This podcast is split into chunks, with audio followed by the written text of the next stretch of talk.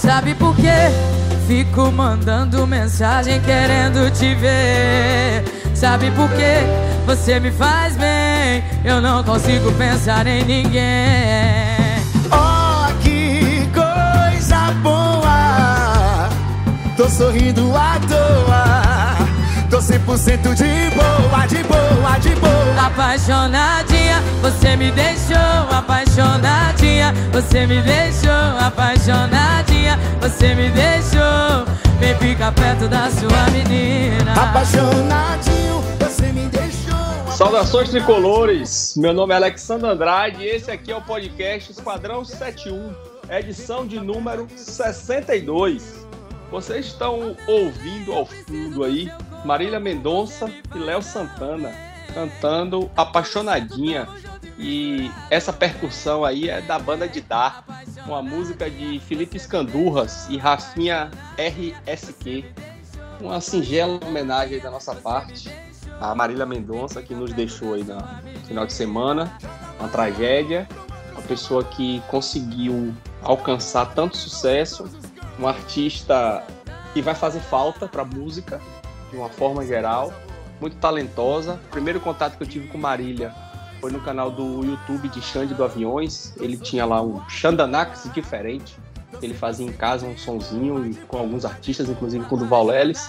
E ele fez com Marília Mendonça. Marília Mendonça era apenas, naquela época, uma compositora famosa. As músicas dela estavam estouradas, com muitos artistas sertanejos, e foi quando ela começou a cantar, isso há uns sete anos atrás, oito anos atrás atingiu o ápice e infelizmente nos deixou. Mas fica aqui nossa singela homenagem a ela. E no programa de hoje estão aqui comigo Edgar, Igão e Luigi. Edgar, traga seu destaque no programa de hoje.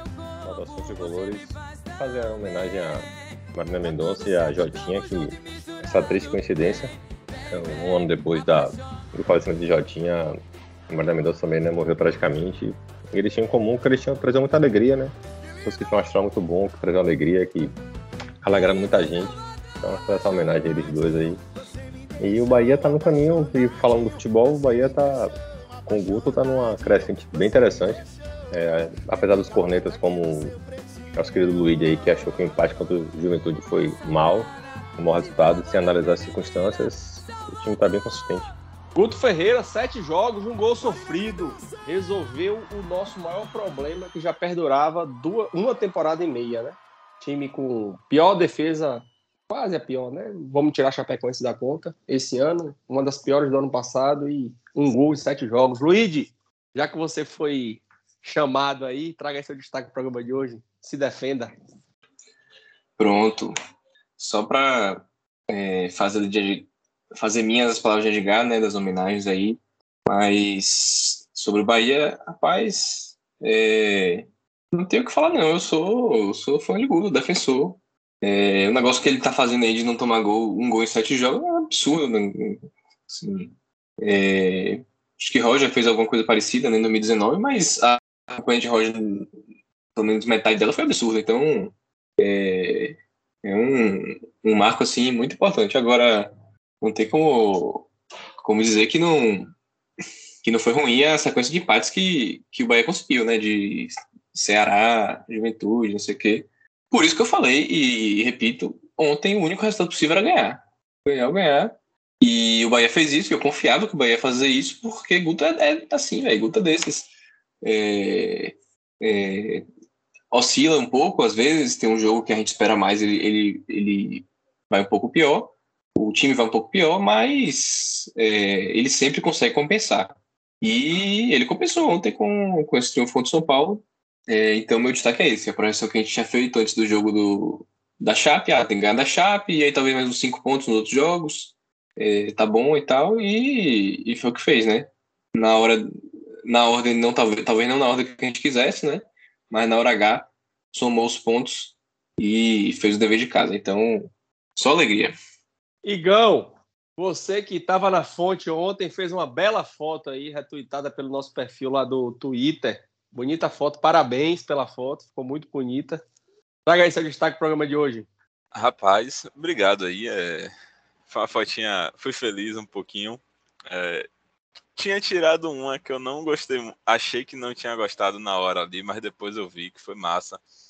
que vou até contar dessa foto, que é uma amiga, uma amiga minha, tava lá na, na no MTT e a gente ali com, com a bandeira, e tinha uma menininha ali de uns 7, 8 anos, e aí ela toda hora olhava para trás assim, ela via a minha amiga e não sei, elas interagiam assim, e ela pediu a bandeira, ou deram a bandeira para a menina assim, ela tentando é, balançar e minha amiga ensinando. Foi uma foto bem.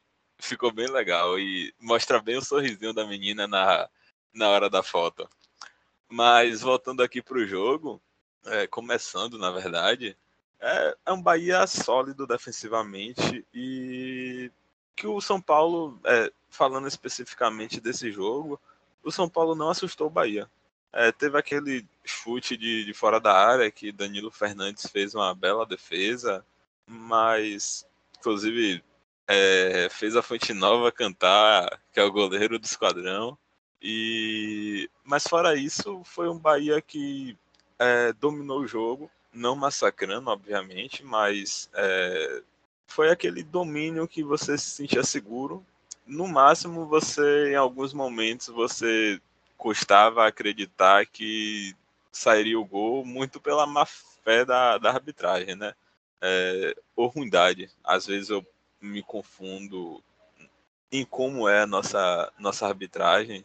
Essa, essas duas linhas tênis, tênis aí, para mim, pelo menos, ficam um pouquinho confuso assim algumas arbitragens. Mas é, o que eu tenho para destacar do jogo é isso. Velho, eu acho que o jogo de ontem ele mostra o quanto a nossa arbitragem é ruim.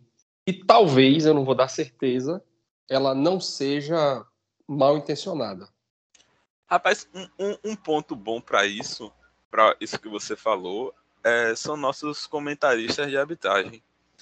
Que direto a gente vê umas coisas sem noção, assim, de quem não deveria falar coisa sem noção sobre a arbitragem. Rapaz, assim, ó, o jogo de ontem tiveram dois lances, três lances capitais, né? Três lances de erro de arbitragem. Primeiro foi o pênalti, né, que o juiz não deu, o VAR chamou, ele olhou novamente, igual a Juventude, né? O juiz vai lá, olha e é vergonhoso. O diálogo dele com o VAR e tudo, já deixando registrado também o do, do Juventude, vergonhoso, beleza mostra a ruindade dele. Mas a gente pode pensar, não, ele estava mal intencionado, ele queria prejudicar o Bahia. A gente volta pro jogo. O lance que originou o gol do Bahia foi uma falta inexistente, pô. Não existiu falta, tá ligado? Léo não fez falta, não, é inexplicável. Ali quem marcou foi o Bandeira, né?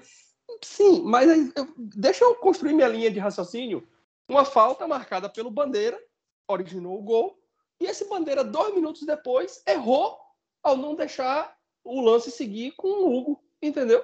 Então, assim, quando ele não deixou o lance seguir com o Hugo, foi porque ele queria prejudicar o Bahia? E por que, que ele marcou a falta, entendeu? Então, nossa arbitragem, velho, ela é despreparada, ela é ruim, entendeu? Eu, cada vez mais, e agora com, com a divulgação do, do, dos áudios do VAR, com os diálogos, acho isso extremamente importante. A gente tá vendo o quanto eles são ruins, mais ainda, entendeu? É, Rapaz, arbitragem péssima, velho. Teve um lance que foi um pouquinho depois, e assim me revoltou de um jeito, porque eu estava bem próximo ali do, do Bandeira e o lance foi em minha frente. É um pouquinho depois desse lance do, do que era para ser o pênalti. É, Gilberto na lateral, Gilberto vai dividir a bola com alguém, Gilberto toma a frente e o cara dá um tombo nas costas de Gilberto. Gilberto voa longe e não foi falta, e não foi marcado falta. Ele marcou Mas falta a... de Gilberto, não? Não foi lateral. Não, não foi lateral. E aquilo foi um absurdo, porque não tem como não marcar aquela falta. Foi claramente nas costas de Gilberto e uma força do, ca... do cacete, velho. É, tava aqui arbitragem... me policiando para não ficar igual o Luigi. a arbitragem é lamentável, terrível. Edgar, quer comentar alguma coisa? Luigi, quer comentar alguma coisa desse lance para a gente partir pro jogo?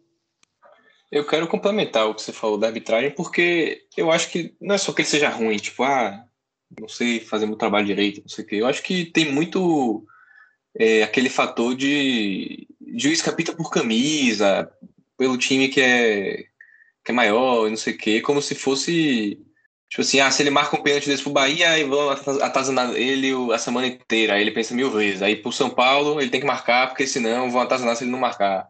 Aí o cara que fica pitando o jogo assim, aí é, fica marcando falta errado, aquelas faltinhas de meio campo. Aí no lance desse vai, aí, não, aí demora de dar um cartão. Enfim, é, eu acho que é muito, muito disso também. O do Bandeira eu nem acho que que, que compense né, o, o, impedimento com, com a falta, porque a falta eu acho que foi mais um erro mesmo. Tipo assim, uma falta que alguém marcaria se no correio do jogo ali, eu mesmo vi o cara caindo e falar, ah, deve ter sido falta essa porra. Mas não teve e... nem cair, não teve nada, Luiz. Zero, foi zero, velho. Não encostou. Todo o CSA. Não teve nada, velho. Zero, zero, zero. E é isso, velho. Mas assim, eu não acho que ele fez aquilo ali porque é, inventou, sabe? Eu acho que ele fez errado ali. Eu concordo com você que foi arbitragem ruim. Mas a parte do, de, de Hugo, eu acho que não foi só ser ruim. Eu acho que foi a, a coisa do. Se fosse pro São Paulo, ele não faria. Porque. Pô, e eu fiquei véio, puto é... na hora, velho. Eu comentei com vocês depois do jogo que lá na hora do estádio eu fiquei, eu fiquei puto, porque eu falei assim, velho. É, ele tinha que estar 5 metros na frente pro, pro Bandeira marcar isso. Se ele não tiver 5 metros na frente quando chegar em casa e ver o replay, tá errado. Porque o Bahia não tem direito nem de, de ganhar 30 segundos correndo antes de marcar, sabe? Uma, coisa assim que tá na regra, porra. O Bahia lá tomando pressão e tal, tem um lance ajustado, está na regra. Espera o cara correr finalizar e marca. Nesse tempo o Bahia, o Bahia tem. É, é, é, o cara vai e marca imediatamente com a pressa do cu dele lá.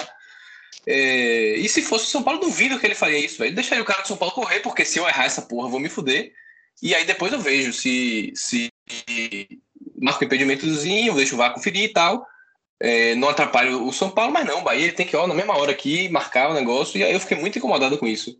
Então, acho que tem muita essa arbitragem é, de, de olhar a camisa, de ficar, ficar com, com medo, com coisa. Achei muito ruim nesse sentido a, a arbitragem de ontem. Eu não tô aqui para ficar passando pano para árbitro ruim, não. Mas eu não consigo dissociar os dois erros, entendeu? Ah, esse erro aqui é, é normal de acontecer, esse aqui ele só errou porque era contra o Bahia. Foi dois erros ridículos, dois erros básicos. O, o a regra. E tem, mais um, e tem mais um erro aí, Alexandre. Ele era para ter expulsado o Rigoni. Rigoni toma um cartão amarelo, que é batido pra cacete. Não expulsou porque não quis. Era para ter sido expulso. Exatamente.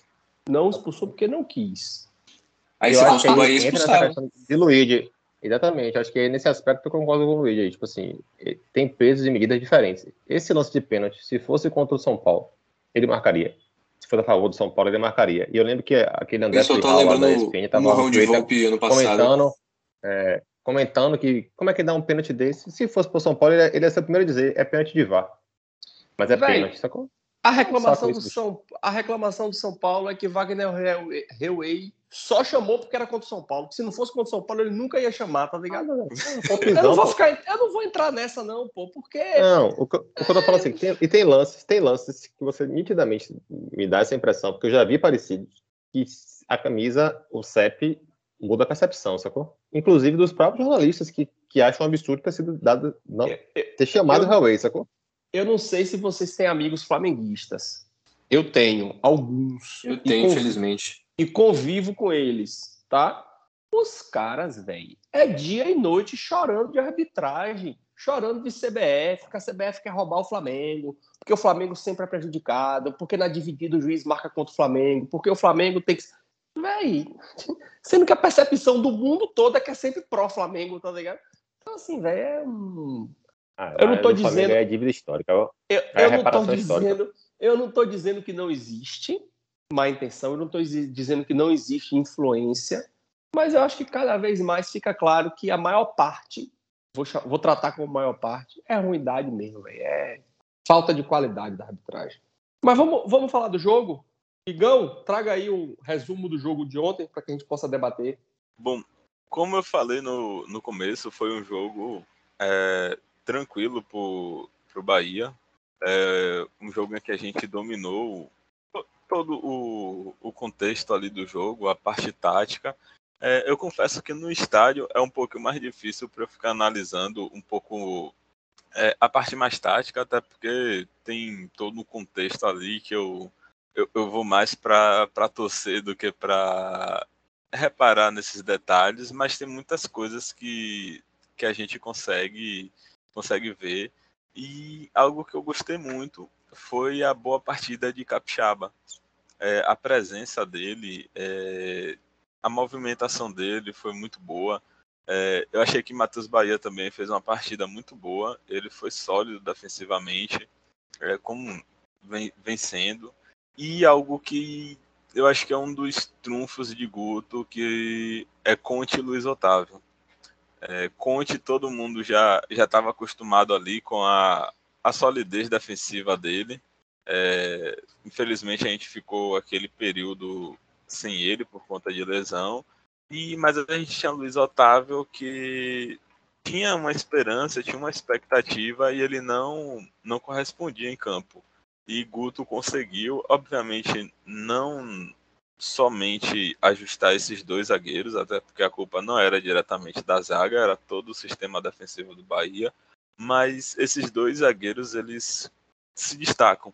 É, Conte no jogo aéreo, até porque ele é gigante. É, Conte no jogo aéreo, perdão, Luiz Otávio no, no jogo aéreo, ele é dominante, ele ganha todo, ele passa uma tranquilidade e ele tem uma leitura de de posicionamento ali para cabecear a bola muito bom. É, no ataque, eu acho que não gostei tanto da partida de Raí. Acho que ele já fez partidas melhores. Felizmente, Rossi entrou aí no lugar dele e resolveu o jogo. É, inclusive, é uma boa dozinha de cabeça, porque Rossi voltando, é, a gente fica naquela expectativa de saber, de projetar como será o time. E Rossi, que saiu por lesão, numa fase boa, é, embora o Bahia não tivesse tão bem, mas quando o Bahia conseguia algo era muito ali com ele e Nino, que inclusive a gente viu algumas é, tabelinhas dos dois já, eles têm um entrosamento muito bom, mas Raí e Capixaba eles também estão desempenhando bem, então é aquela dorzinha de cabeça boa e estou um pouco ansioso, confesso que no jogo ali, principalmente depois do gol de Rossi, eu confesso que eu fiquei bem. Tô bem entusiasmado para saber como o Bahia vai jogar com esses dois e com esses três. Né? Obviamente, eu imagino que não vai jogar os três, mas quem vai jogar. E fico feliz de ter um, um ponta reserva que tem um poder de decisão bom. É, a questão de Rossi, eu acho que Guto não vai ter essa dor de cabeça ainda não, velho. Porque Rossi ontem jogou 10 minutos. Ele entrou aos 31, fez o gol, e aos 41 ele estava morto. Até ele disse no pós-jogo ali do sócio digital que ele, o chute do gol ele sentiu a perna, entendeu? Doer ainda. Então o Rossi vai ficar entrando aí aos pouquinhos, com muito cuidado. Jogou 10, jogou 15, vai jogar 20 e tal, segundo tempo. E aí acabou o campeonato, né? Faltam oito jogos. Não sei se dá tempo de dessa dor de, dessa dor de cabeça existir. É, eu tenho um destaque, antes de passar para os meninos aí para comentar o jogo, Juninho Capixaba para mim foi o melhor jogador ontem em campo, voltei nele na, no barril dobrado, é, se dedicou demais, jogou demais, porra, praticamente não errou, entendeu? Fez um lance lindo, porque se aquela bola de Gilberto entra, meu amigo, aquele gol tinha ficado para a história. É, é, o lance foi muito plástico e bonito, como o gol de Gilberto contra o Vitória pela Copa do Brasil de 2019. Sim. Que, eu não lembro quem alça a bola. Gregory pra... lança para Arthur Vitor. Arthur, isso. É Gregory alça para Arthur, Arthur dá de, de cabeça para o centro para Gilberto e Gilberto dá a bicicleta, né? Só que esse foi ao contrário, Nino trouxe lá da direita e Juninho pega de bicicleta. Felipe Oliveira tirou uma foto espetacular eu até publiquei essa foto lá no, no perfil da gente e tá no o Bahia também publicou. E Gilberto fez tudo certinho, mas também o goleiro da, da, do São Paulo, Volpe, também foi muito feliz, né? Então todo mundo que estava envolvido ali foi feliz. Foi mais é... ou menos, né? Ele pegou na cagada aquela porra. Não, cagada não, velho. Ah, foi cagada que tu pensou na bola. Velho, você todo. tá chapecoense, negão. Você não acerta uma, porra. Você erra todas. O cara fez uma defesaça, porra. Gilberto deu uma cabeçada de dentro da pequena área. O cara fez uma defesaça, porra. Oi, o cara quase e, engoliu o frango. E, Luigi tá tão chapecoense que nesse momento aqui total. tava dando 2x1 um no Flamengo tomou um empate. Bra Brasil... Você acha que vai fazer uma graça?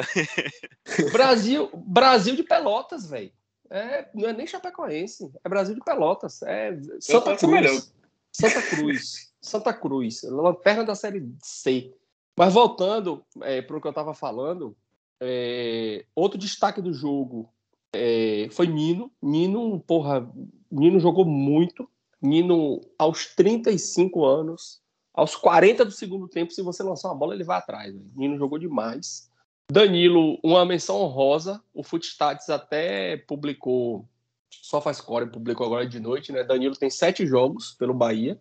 Ele tem um gol sofrido, 630 minutos para tomar um gol, 95% das bolas defendidas, 20 de 21 que foi no gol ele defendeu, só tomou um gol.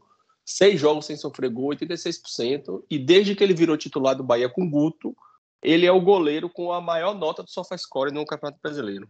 Então, assim, Danilo, que foi alvo de críticas aqui no programa, minhas e eu acho que de todos, Minhas. ele hoje tem, tem sido um grande, um grande jogador e tem se destacado né, na, no, no Bahia. Vamos lá, Luigi, venha de lá. Rapaz, vai. antes de Luigi, você falou de Gregory e do Footstats. Acabou de aparecer uma postagem para mim do Footstats sobre Gregory. Saudades. Melhor, maior ladrão de bolas do, da MSL, né? Isso. É, eu vi isso rodando mais cedo aí. Vamos lá, Luigi. Vamos ver se você vai ser hoje. Se o VAR vai anular aí ou se você vai acertar. Vamos lá, vamos coisa. lá. Por falar em ladrão de bola, eu gostei muito da partida de Patrick também. Eu acho que ele fez uma partida muito boa, muito sólida. E, para não repetir o que vocês já falaram, o Mugni também. Mas aí é por causa do estilo dele. Eu tô- tenho gostado muito das partidas de Mugni. Ele volta para para fechar o meio ali atrás e às vezes ele sobe para dar uns combates muito bons. E tem um- uma habilidade ali, uma participação com a bola no meio campo do Bahia muito boa também. Gostei da partida dele. É, e aí eu vou concordar com uma e discordar de outra observação aí de Igão. É, primeiro, concordar com o Luiz Otávio, né? Destacar, porque, porra, velho, é, acho que é uma sensação inédita, assim, ter tanta segurança com bola levantada na área do Bahia. É realmente assim, eu, o cara chega na, na lateral da área, assim, na linha de fundo, arruma um cruzamento, dou uma olhadinha, vejo onde tá Luiz Otávio, vem a bola, o cara eh, tá lá para tirar. O, o outro levanta, faz um cruzamento, procura o Luiz Otávio para saber se ele vai tirar. E, e vai e tira, velho. O cara tira todas. Eu só fico olhando, esperando ele subir para testar a bola, porque realmente, assim, impressionante a- o aproveitamento que ele tem, a- o domínio que ele tem por cima ali na área.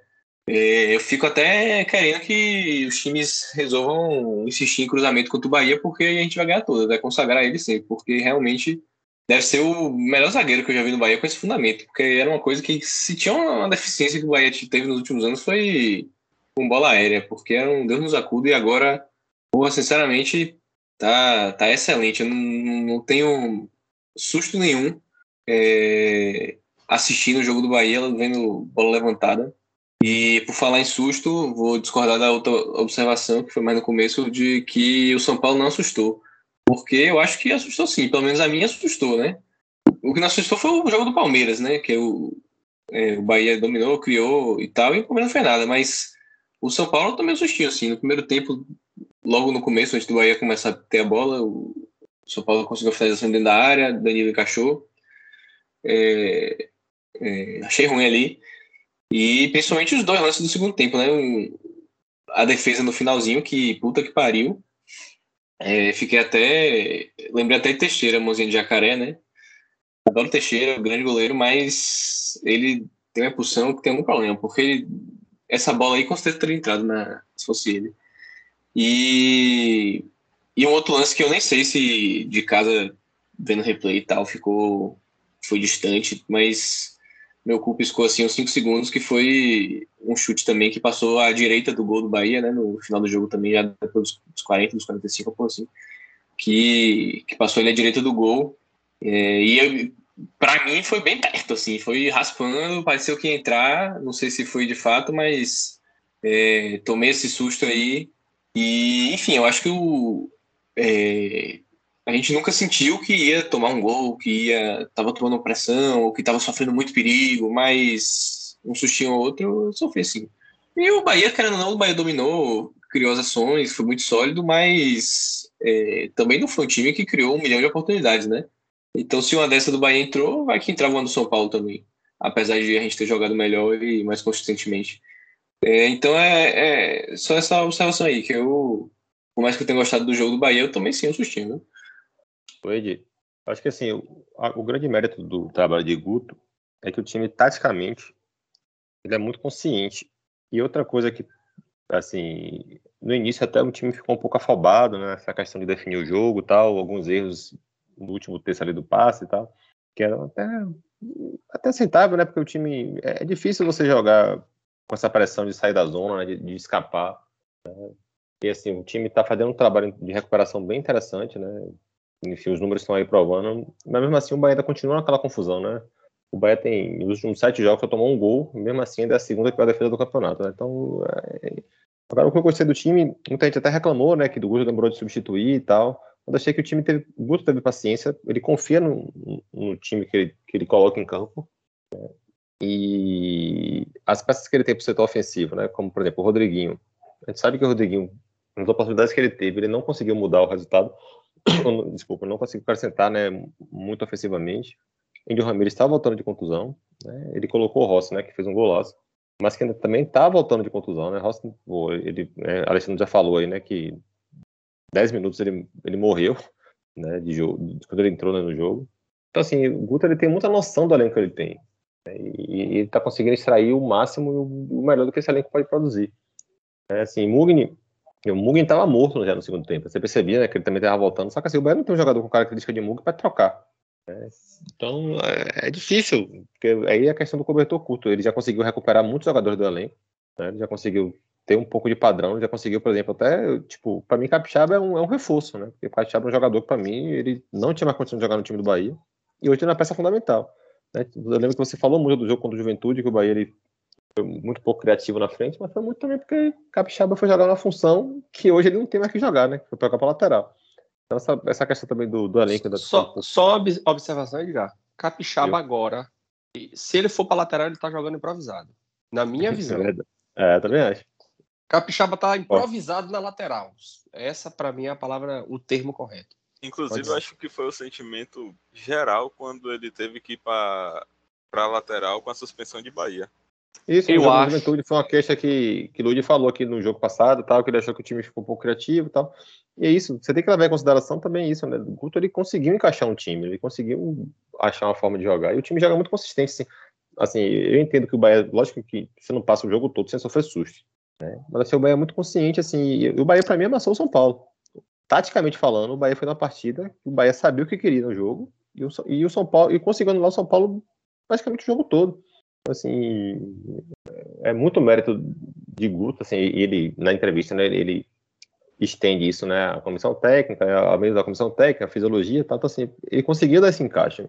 Isso, isso é muito interessante, porque, assim, era um time que, se você sofrer, se você sofreu susto contra o São Paulo, os outros jogos do Bahia antes de Guto chegar, não era sofrimento, era ataque cardíaco, né? Cada bola era, cada bola aérea, cada jogada que vinha, você, meu Deus, vai pra tomar gol. Então, isso, esse trabalho de Guto aí é, espetacular, assim, é muito bom. A curto prazo ele já conseguiu dar uma mudança brusca, longe ainda do Bahia, né? Sai da confusão. Mas você abrir seis pontos do esporte hoje com o jogo amanhã, com o jogo, com o jogo a menos, né? O Juventude da joga na rodada.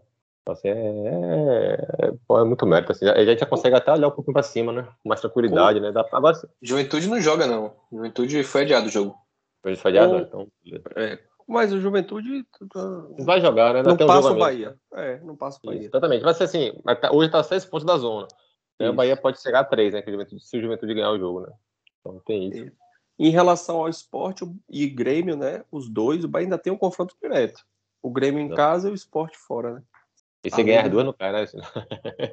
Agora, se tem, tem dúvida, vai com 36 pontos, ganha esses seis daí, vai para 42. 42 já, já nunca vem. Então, é. eu queria só finalizar aqui um.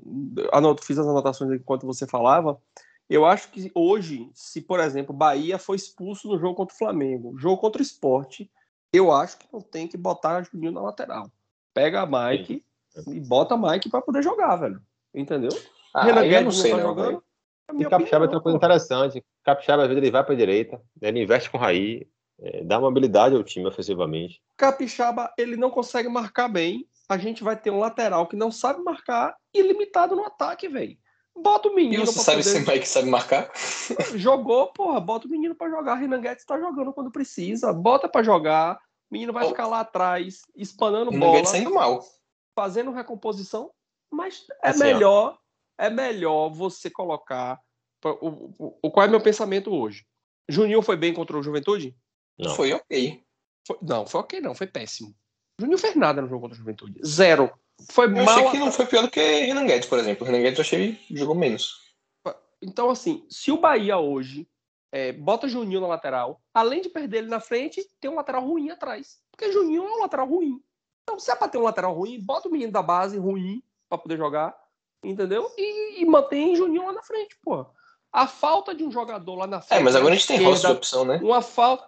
Rossi não é opção ainda, velho. Rossi só ano que vem. Mas daqui- Só- Daqui a 15 dias ele pode ser uma opção pra pelo menos jogar 50, 60 minutos. Dificilmente. Minha Dificilmente. percepção é essa, assim. Eu só, eu só, eu só não teria. Dificilmente. Dificilmente, vai só 15 manteria dias a- de recuperação a mais. Dificilmente, eu tô lhe dizendo. Tá bom. Eu só manteria a Capixaba na lateral esquerda no lugar de Mike, se, né, nessa situação aí hipotética de Bahia não jogar, se Rossi tivesse condição. Que aí acho que o time sentiria menos a É. questão ofensiva. Mas fora isso, eu penso que não é e- Alexandre. E outra coisa, em relação ao São Paulo, ele foi completamente dominado pelo Bahia. Em momento algum do jogo, o São Paulo teve domínio. E no segundo tempo, naquele momento ali, o jogo ficou chato, modorrento no início do segundo tempo. Até aquele lance que Gilberto cortou uma bola na área. né, Ele foi, foi lançado ali na direita, na lateral da área. Ele cortou e chutou do cantinho. Bateu de, bateu de esquerda, né, desviou. No... Ba- Bateu de esquerda, desviou na zaga e saiu, foi escanteio. Pronto. Daquele momento em diante, só deu Bahia no jogo, velho. Só deu Bahia Mas, cara, é, ali eu senti. é, esse trecho do jogo aí, Alexandre, eu sei que o Bahia também. Não é, é, não é- falar de ligar é até exagero, né? Mas o time ele deu uma. O São Paulo conseguiu impor um pouquinho do seu jogo, mas nada também de, de uma imposição ao ponto de o Bahia sofrer, sabe?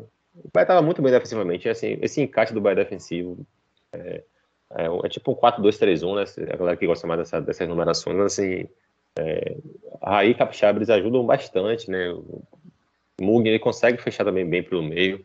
O Bahia perdeu um pouco da, da transição rápida ofensiva, né? Quando ele tem essa questão das linhas, né? Ele tá muito atrás, ele tem um pouco de dificuldade, porque Raí é um bom jogador, mas Raí não é tão veloz, assim, né? Aquele jogador que sai rápido e nem Capixaba. Tem os jogadores mais técnicos. Mas aí, assim, é isso, né? Você não tem um elenco que você vai achar tudo perfeito, né? Acho que Guto É. ele consegue, conseguiu fazer muito bem, dentro do que ele tinha, um time muito mais competitivo, muito melhor de ver jogar. É, você vai pro jogo hoje com a sensação de que o Bahia compete, de que o Bahia vai sofrer menos defensivamente, que não vai dar vacilos defensivos, né, aqueles erros que a gente via antes. Então, é, é outro Bahia, assim, é uma pena que foi Esse- tarde.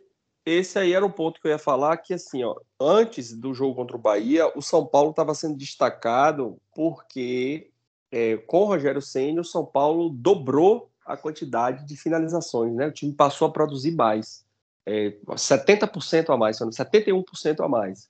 O São Paulo, com o Rogério Senna, tem uma média de 17 finalizações por jogo. No jogo contra o ontem foram só oito. Três dentro do gol, uma com perigo. Então, assim, o sistema defensivo do Bahia hoje, ele tem atuado né, de forma muito positiva. E esse, para mim, é o grande mérito de Guto. É, nosso próximo adversário é o Flamengo, né? Tá jogando agora com a Chapecoense, 2 a 2 o jogo. E aí a, a torcida do Flamengo tá puta porque o juiz, o Bandeira, marcou impedimento no lance igual de Roda Liga, velho. Pior ainda que o de Roda Liga, porque o cara tava atrás da linha do meio de campo. E o cara, eu acho que do meio pela descrição aqui que eu vi no grupo, foi atrás da linha do meio de campo. Então, assim, aquela conversa que a gente tava tendo aqui há 20 minutos atrás, de que, ah, se fosse pro São Paulo ele não dava, foi pro Flamengo o cara deu, tá ligado? A arbitragem, velho, no Brasil é. Cada vez eu tô me convencendo disso, que a má intenção pode até existir, mas ela é menor do que a ruindade deles. E aí a gente vai pegar o Flamengo quinta, o Flamengo que vem de uma sequência aí terrível de jogos, né? Vinha jogando quarto domingo, quarto domingo, passou a jogar agora três vezes na semana, né? O Flamengo jogou sexta, joga hoje, joga com o Bahia quinta. Antes de sexta tinha jogado na terça e já joga na- no final de semana novamente. O que é que a gente pode esperar desse jogo Jogou aí pro a, final da Copa do Brasil, a semi da Copa do Brasil no- na quarta, aí jogou sábado e terça, e sexta e segunda, e agora pega o Bahia. E tá jogando desfalcado hoje, né? Diego Alves não tá jogando. Tem uma, uma série de nomes ali de jogadores que eu, eu, eu até desconheço quando eu olhei aqui na, na escalação do Flamengo, eu não sei quem é. É desfalque ou tá sendo preservado? Diego tá jogando um goleiro chamado Gabriel, né? Foi preservado. A lateral esquerda tá jogando Ramon, não conheço. Bruno Viana na zaga ao lado de Rodrigo Caio. É, No meio tem um tal de Gomes, que eu também não sei quem é. Esse Ramon é bola pra caralho. É, é, é o Flamengo, né, velho? Não tem como dizer, né? Mas É um moleque da base, assim, é, pelo que eu vi, é pouco, obviamente. Ele tem poucos jogos no profissional. Eu não acompanho é, divisão de base, mas pelo que eu vi, ele tem um futuro retado, velho. Ele é promissor. o que esperar desse jogo do Flamengo? Rapaz, é, o, o Flamengo tá numa fasezinha ruim, porém não deixa de ser o Flamengo e na fase ruim é um time em terceiro, né? Então, podendo ir a, a, a vice-posição, a depender do jogo que tá em andamento. Eu fico feliz se a gente trouxer um pontinho de lá. Não vou ficar triste, não. Rapaz, eu tô vendo. Desculpa, Igor, te interromper. É, eu tô vendo aqui a imagem do, do lançamento, do, do lance do Flamengo, velho. O Gabriel tava atrás da linha do meio de campo, bicho. E o juiz deu impedimento. E assim, ó, Gabriel tava, Gabriel tava atrás da linha de campo, do meio de campo. Tinha um jogador da Chapecoense da mesma linha dele e tinha um jogador da Chapecoense em cima da linha, mais pra frente, com o pé no campo de defesa, velho. Absurdo isso aqui. Rapaz, Absurdo. isso que você falou, eu lembrei de um lance. é, não lembro se foi no Campeonato Brasileiro, mas foi nessa temporada. é, de um lance assim, marcou um impedimento que o cara tava atrás do meio-campo. E eu não lembro quem foi o comentarista de arbitragem que justificou dizendo que não era impedimento porque o passe tinha saído da defesa. e não existe essa regra. É. Rapaz, assim, ó, vou ser bem sincero pra você. Nesse jogo do Flamengo, eu tenho uma esperança de pontuar, porque eu já disse isso aqui lá atrás, e a gente conseguiu isso contra o São Paulo, que era um jogo que se a gente fosse botar Juventude e São Paulo, a gente vai pontuar contra o Juventude. E a gente pontuou nos dois jogos, sendo que o ponto melhor foi no jogo contra o São Paulo. Então, Flamengo, pra mim, é o jogo que Guto gosta de jogar. Então, eu tô esperançoso se o Bahia perder esse jogo, para mim não vai ser uma decepção. Mas eu tenho uma esperançazinha de um empate lá do Maracanã. Pelo menos a gente conseguir, porque é o tipo de jogo que Guto gosta de jogar. Minha projeção é essa também, assim, eu não espero nada desse jogo. Se perder, é natural. Agora não dá para negar que, que a gente fica com essa esperança, principalmente pensando que é o pior Flamengo em muito tempo, né? O pior cenário para o melhor cenário para pegar eles, né? Com essa crise, né? Que eles adoram criar crise quando não ganham todos os 80 jogos do ano, é, com essa sequência de tabela, né? é, Uma partida encavalada na outra, é, talvez rodando o time, enfim, é, é uma- uma- um ótimo um ótimo cenário para enfrentar o Flamengo. Então, é, tô com a mesma esperança que você. É, um ponto, obviamente, excelente, tá ótimo. É, não tem não tem não tem muito assim não tem não tem tragédia nesse jogo perder não é não é absurdo tragédia tomar cinco de novo né mas É acho isso que Guto eu ia vai falar. acontecer é Rapaz, Então, é isso, velho, é ver o que ganha. Guto, Guto nunca vai cometer o erro de Dado e de Roger. Nunca. Nunca. Se o Bahia tomar 2 a 0 do Flamengo no primeiro tempo, o Guto fecha a casinha, bicho. ele bota uns tá quatro Jonas em campo Não tá nem aí. Ele vai segurar o 2 a 0 Ele não vai nunca fazer o que Roger que Dado fizeram. Pois é, e aí. É isso, esse, esse é aquele jogo pontuação bônus, assim. É, o ponto que ganhar aí tá a mais na conta do que, do que o que a gente queria. Então, também por isso, é, eu não, não tô em conversinha de ah, porque empatou com o Flamengo, é bom empatar com o esporte. Dois pontos para mim é ruim. Eu, eu quero ganhar do esporte. É minha projeção é ganhar do esporte três pontos. Tem que ganhar os três pontos contra o esporte. É, então, assim, se não conseguir três pontos contra o esporte, tá devendo, vai ter que buscar em algum lugar. Então, não, não, não, não tô nessa de que dois empates é bom. Porque é o que eu falei, o, jogo contra o Flamengo é bônus. Se empatar, é um empate bônus. Um ponto a mais, excelente. A gente tem um ponto a mais. Continua tendo a obrigação de ganhar do esporte, porque isso não é bônus, isso é obrigação. Então é ganhar do esporte e qualquer coisa contra o Flamengo, de derrota até ganhar de 8 a 0. Então, é, minha expectativa é essa. E aí a dúvida que fica, né, justamente é, por dois. Primeiro por ser o Flamengo e segundo por, pela suspensão de Patrick, né? De qual vai ser esse meio campo que Guto vai escalar. Porque ele não vai botar é, Daniel Tonian da Suína. Mas o negócio é esse, velho. Será que ele bota é, Jonas, Raniel, Edson? Será que ele Eu- bota dois eu desses? Eu acho que ele já deu um indício ontem, né? O jogador que ele tirou, que ele botou no lugar quando ele tirou o Patrick foi o Raniel, né? É, mas Jonas ele tem revezado. Ele falou que, que tem revezado, né? Ele, primeiro, ele, primeiro ele botou. Acho que não sei se foi o Raniel primeiro que ele botou em um, num dos primeiros jogos. Depois botou Edson, depois botou.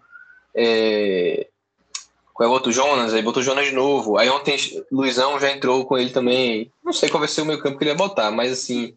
Nenhum, nenhum deles ontem- tem, jogado 90 minutos. E talvez um deles não seja suficiente, né? Contra o, o para marcar o time do Flamengo. Eu acho que talvez ele puder- podia botar dois volantes é, é, quinta-feira. É. Tal- tá, é, rapaz, vamos esperar, né? Pra ver o que, é que ele vai fazer. E dou- doutor Edgar, qual é a sua expectativa no jogo? O Guto segue uma lógica aí, né? Triunfo, empate, empate. Triunfo, empate, empate. Triunfo. Se seguir a lógica, ela ser um empate aí. Espero que Tá ele com a- tomar gol também. Você tá, tá, tá se baseando na postagem de Mariana aí, é? Eu nem vi, já vi que rolou um bocado de lugar aí, mas achei interessante a, a lógica aí. Tem lógica, né? Mas assim, eu concordo com você. É um jogo que o Guto gosta. O Flamengo vai estar pressionado, né? Porque a torcida, depois de 2019, vive uma, uma loucura que acho que tem que ser sempre assim. Futebol ali aconteceu, acho que uma soma de fatores para que saudassem tanto. Não vai acontecer. O futebol brasileiro é muito difícil. Acho que é um jogo. Tá tô- o Bahia da forma que ele tá jogando, tem jogo. Né? Acho que o Bahia vai, vai, vir fechadinho. Acho que essa, essa escolha aí, né, no lugar de Patrick, acho que a tendência ser Ranieri, porque Jonas fisicamente não tem condição, Jonas não consegue terminar um jogo. Tem outro. Talvez Edson? Ele possa ir de Edson, que já é um. É foda, velho. O cara sente a coxa no primeiro tempo. É, dois jogar. jogos ele sai no intervalo. Quer dizer, o outro ele sai no meio, mas. é, talvez, aí acho que o Edson Ranieri, talvez ele possa até ir com o Edson, porque o Edson já é um jogador mais mordedor, né? Mais de marcação. Enfim. Mas acho que independente aí, acho que o sistema muda pouco. né, O conjunto do Bahia tá, tá bem. É um jogo que o Flamengo, logicamente, é favorito, né? Mas tá na melhor fase. Eu- também concordo com ele. Tá na melhor fase de enfrentar eles é essa, né? Tá pegando um time aí é, com o trabalho de Renato Gaúcho é, com, com muita desconfiança, né? Tá bem fritado lá. Vamos jogar, vamos jogar. Confiante. Cadê Igão? Tá dormindo? Já mandou beijo? Tá onde ele?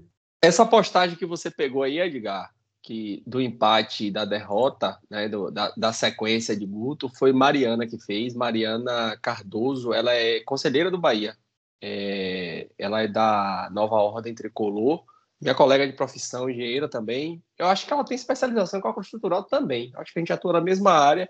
Ela fez parte da comissão que avaliou o.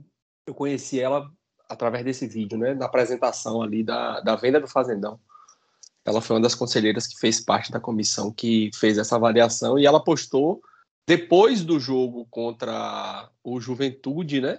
Ela colocou lá, né, que a sequência de Guto, né? Guto foi triunfo, empate, empate, triunfo, empate, ou seja, o próximo jogo é triunfo e acabou que foi. Então vamos torcer aí que que esse empatezinho com o Flamengo eu vou comemorar. Agora, se for empate, empate, o Luiz vai ficar doido, né? Porque empate com o esporte ele vai, vai adoecer. Vou ficar insano. Eu, eu espero que a, a falha da Matrix seja com triunfo, né? Mude a lógica. Velho, e assim, e olhando, bicho, pro, pra, pro elenco, né? Pra, eu ouvi muito isso ontem. Ah, tem que. Porque o torcedor também ele é muito imediatista, né? Tem que renovar com não sei quem, tem que comprar Conte, tem que renovar com Danilo, tem que renovar. Esse time é a melhor zaga, não pode deixar de, de, de renovar. O que é que vocês acham aí, velho? É, Bahia tem uma série de jogadores, né, que, que tá vencendo o contrato. Até no grupo rodou ontem lá. Ah, se Rossi perder 900 mil de salário, vai ter que pagar.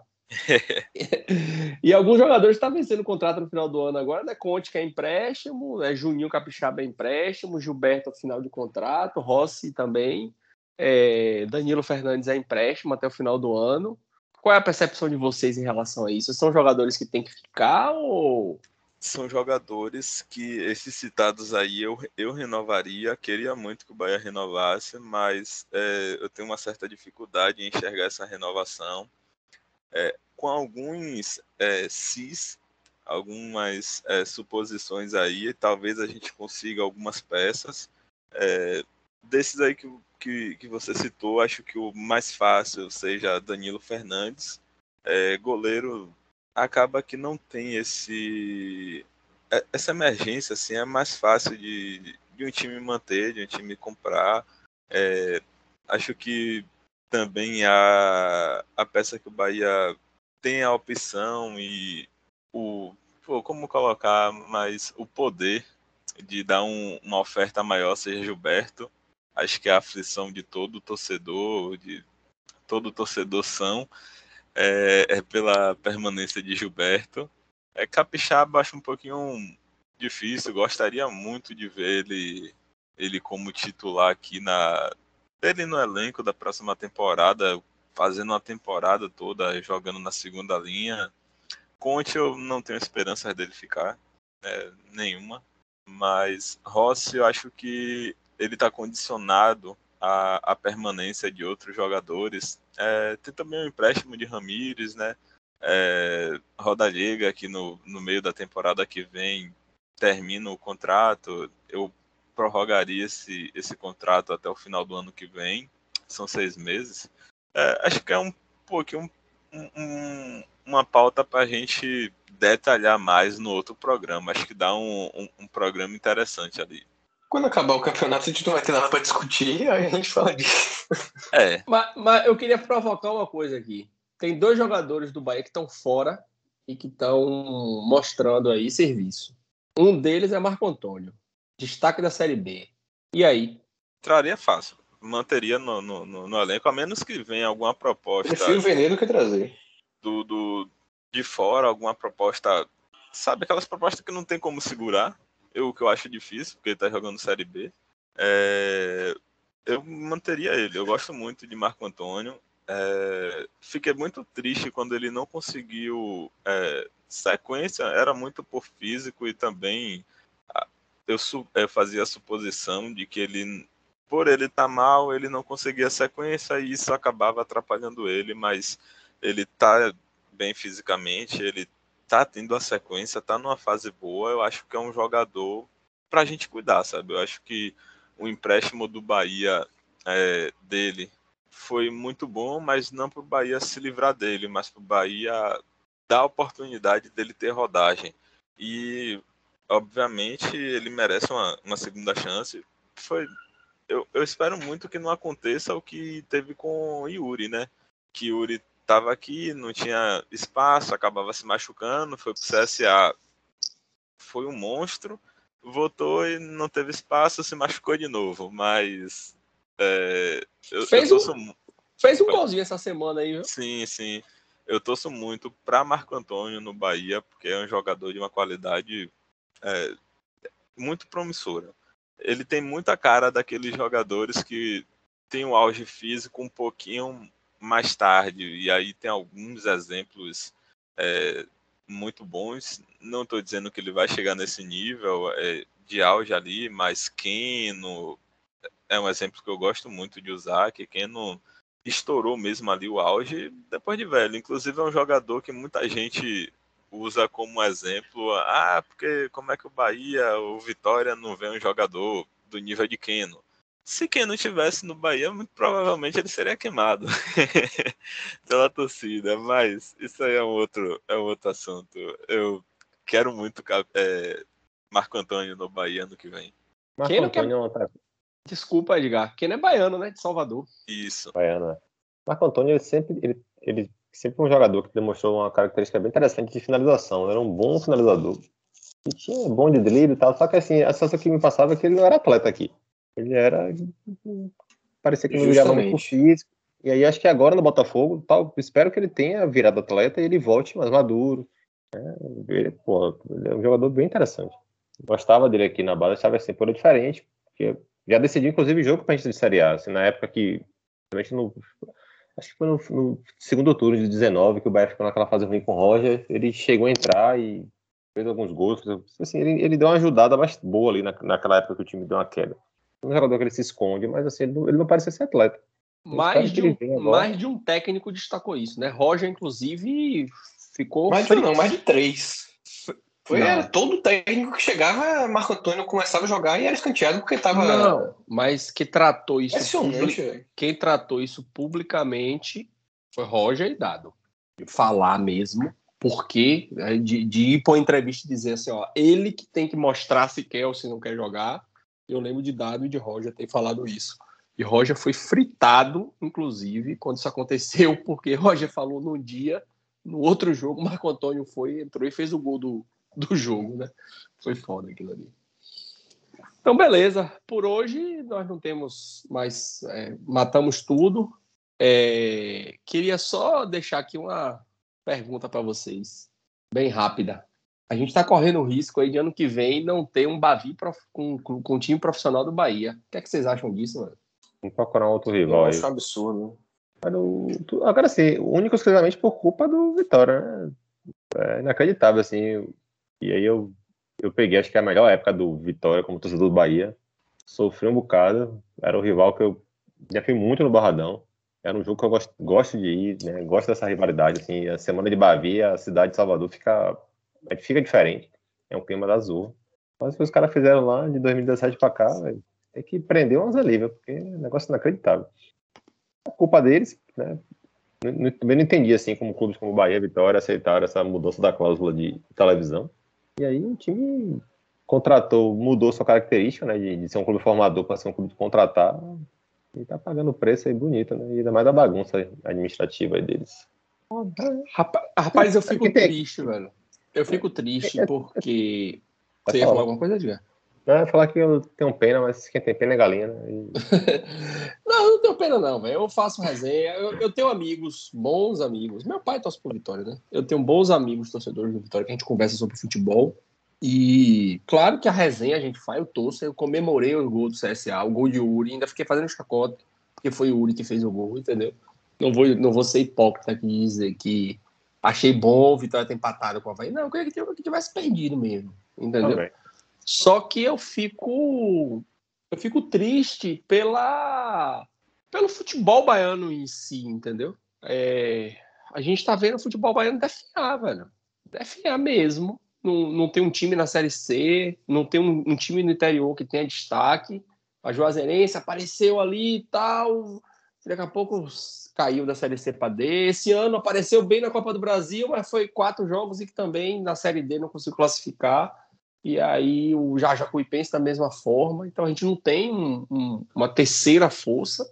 E o Vitória, meu amigo, porra, o Vitória corre o risco, velho. Se o Vitória, né? o Vitória vai jogar contra o Botafogo da Paraíba valendo vaga na fase de grupos da Copa do Nordeste. Se o Vitória não ganhar, né, se o Vitória não passar, né, porque pode empatar e, e passar nos pênaltis, o Vitória não vai ter cota de televisão no que vem, velho. Entendeu? Não vai ter cota, porque a Série C não tem cota não disputa a Copa do Nordeste e acabou. É baiano e Série C ano que vem. Entendeu? Então, assim, é, é muito complicado. Até a Copa do Brasil, né? O Vitória vai para a Copa do Brasil, pelo ranking da CBF ainda.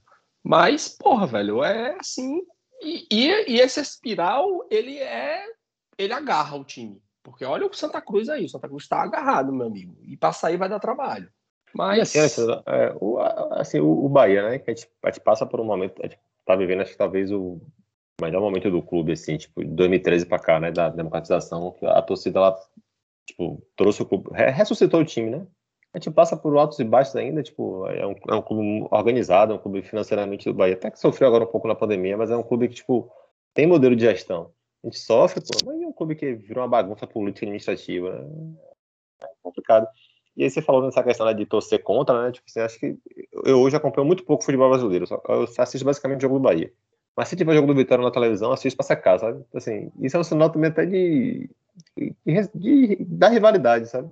E, e, é foda porque, tipo, o time pra Série C virar um time insolvente, como você falou. Pô, você vai ficar um time que tá uma dívida astronômica, que não vai ter receita, fonte de receita, porque, tipo, a televisão é a principal fonte de receita, vai zerar, é isso. Já, já, você sai de uma receita de Série A de, no mínimo, 50 milhões, a para 6 na Série B, e você perde essa receita. O negócio vai virar um clube pode virar um clube assim como a portuguesa, sabe? Como um clube assim de, de meio de tabela de Série B, é como tá hoje até o próprio Cruzeiro. Só que o Cruzeiro deve se manter na Série B, né? O cara tem quatro, sei lá, três, quatro temporadas brigando para não cair, pô. É um negócio impressionante que fizeram logo. Então é Eu isso, tenho meus uma opinião impopular sobre o Vitória. Qual é? É, eu quero que o Vitória esteja na Série A, velho.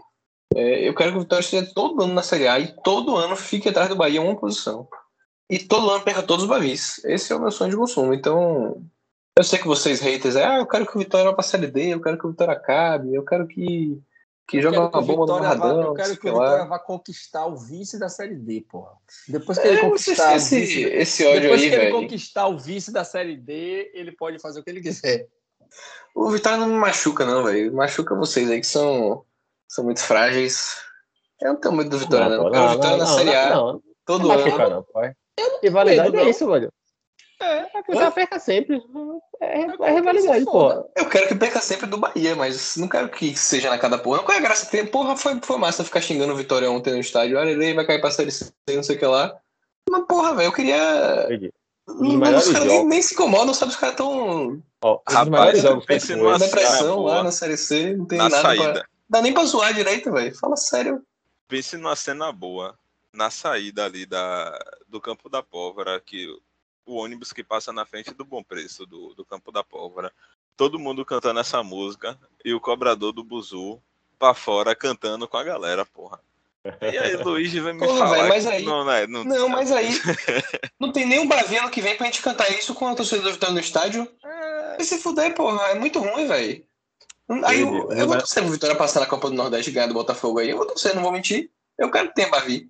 Quero falar. É, Timinho Fuleiro tá na terceira divisão do brasileiro. Aí eu, aí eu vou cantar sozinho essa porra, velho. Sem a torcida dos caras no estádio. Aí é chato, velho. Porra. Porra. Não tem problema, Leio. Tem preparado com o Bahia, meu. Já tem um problema demais Ah, com o mas Bahia. Eu, Eu- tô, mas eu, eu- quero a rivalidade, eu ficar rival do Ceará, ah, porque ah, isso eu odeio Eu Ceará, torcer. não sei o quê, porra. Eu não quero, eu não, eu não quero, não, que fique claro, eu não quero outro rival, e inclusive eu não enxergo como rival. Ceará, Fortaleza, Esporte, Santa Cruz, são times que a gente joga contra, com uma certa frequência, um pouco maior, melhor agora por causa da Copa do Nordeste mais forte. Mas, hum, tipo, eu não perco meu tempo secando o Ceará, tá ligado? A não ser que esteja brigando com o Bahia. Né, O Fortaleza tá lá, nadando de braçada, eu não tô torcendo contra o Fortaleza. entendeu? Se fosse o Vitória, no lugar do Fortaleza, eu tava secando todo o jogo, meu irmão. Entendeu? Eu tava assistindo e sacando, comemorava aquele gol do Corinthians como se fosse um gol do Bahia. entendeu? Rapaz, no dia, no dia que o Bahia ficar. No dia que o Bahia ficar em sexto lugar do brasileiro, na última rodada, e o Vitória ficar em sétimo e não for pra Libertadores, vocês vão ver que a alegria vai ser mil vezes maior do que o Vitória na CSC, velho. O dia que o. Bahia fizer um gol nos acréscimos e passar o Vitória, ficar em sexto e for pra Libertadores e o Vitória não. Imagina uma porra dessa. Brasil, de, Brasil, de, rival. Brasil, Brasil de Pelotas tá, tá mal, bicho, tá mal, acerta um. Aproveitando esse negócio de Brasil de Pelotas, antes de você encerrar, é, deixar aqui a corretada pro nosso amigo Nicolas, que tá de folga, resolveu nunca mais participar. Tá de Né? folga, eu achei Ah, que ele Tirou tava... as férias dele. Ele abriu Negócio sociedade com o sério, Bizet, pô. Rapaz, eu acho Ele agora que é sócio do Bizet. Aí os dois. A gente podia fazer uma limpa naquele grupo lá, né? Eu concordo. Eu já, dei um golpe, eu já dei um golpe sem aproveitar que eu tô no espírito. Houve uma Bom. tomada de poder. Parecendo Alexandre, velho. Quando o Bahia ganha, o cara some. Aí Não, o cara- porra, tô sempre aqui. Ó, cara eu que. vou ficar aqui. que Ó, Eric mandou SMS, mandou, eu ia falar SMS, ó, mandou um WhatsApp pra mim aqui agora, mandou eu falar um negócio aqui no programa, eu vou ficar quieto, viu? Vou ficar quieto, que foi Eu já sei até o que aqui. é. Eu, já, eu imagino até o que seja. Teve um pé frio aí que não foi contra a Chapecoense, não foi ontem. Rapaz, de Assim, ontem eu tava na casa da minha mãe, né? Não, pô, Aí, a- a- porra. vou defender, não é pé frio, não, é pé morno, porque ele empata. Pô, mas todo mundo tá empatando, velho. Todo mundo que foi no estádio empatou também.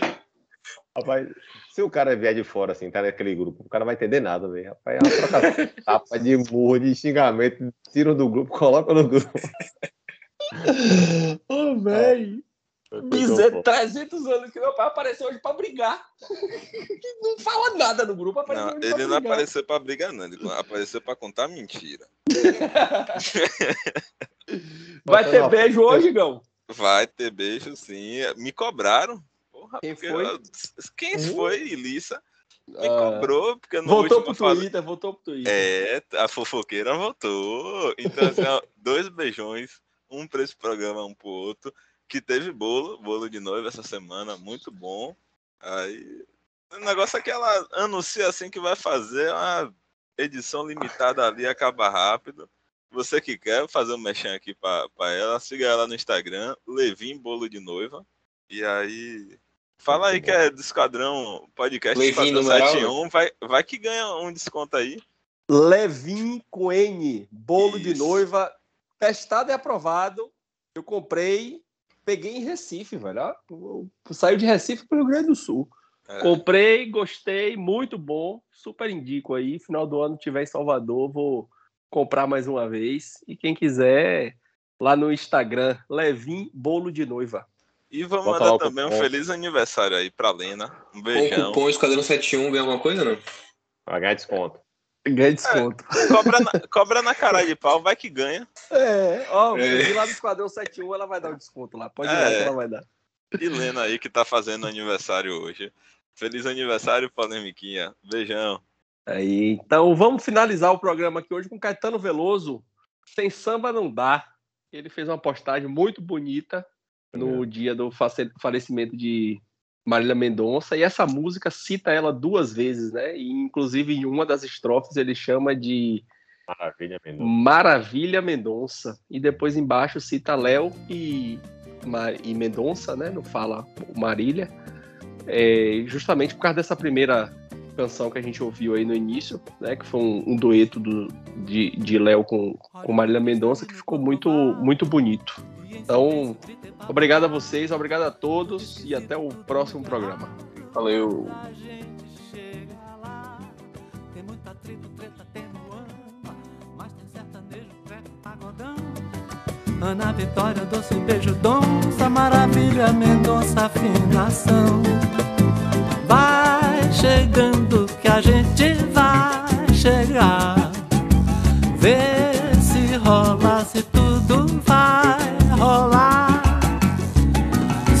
sem samba não dá.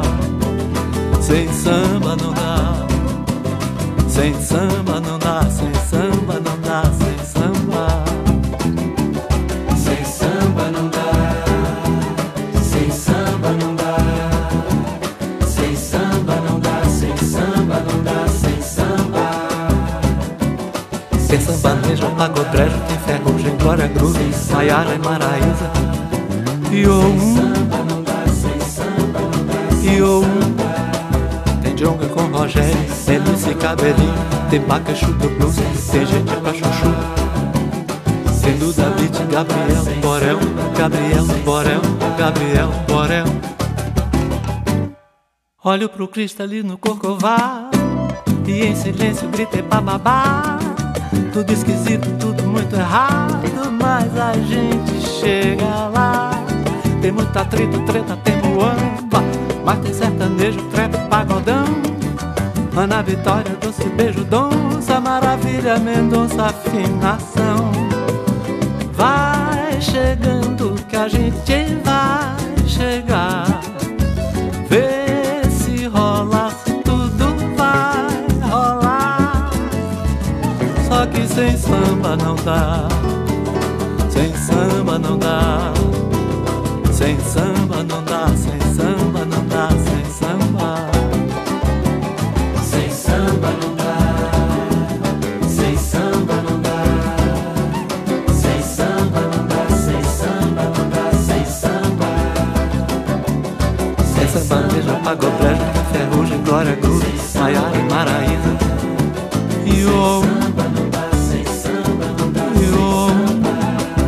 O Tem Jonga com Rogério, tem MC Cabelinho, tem Bacachu do Blues, tem gente pra chuchu.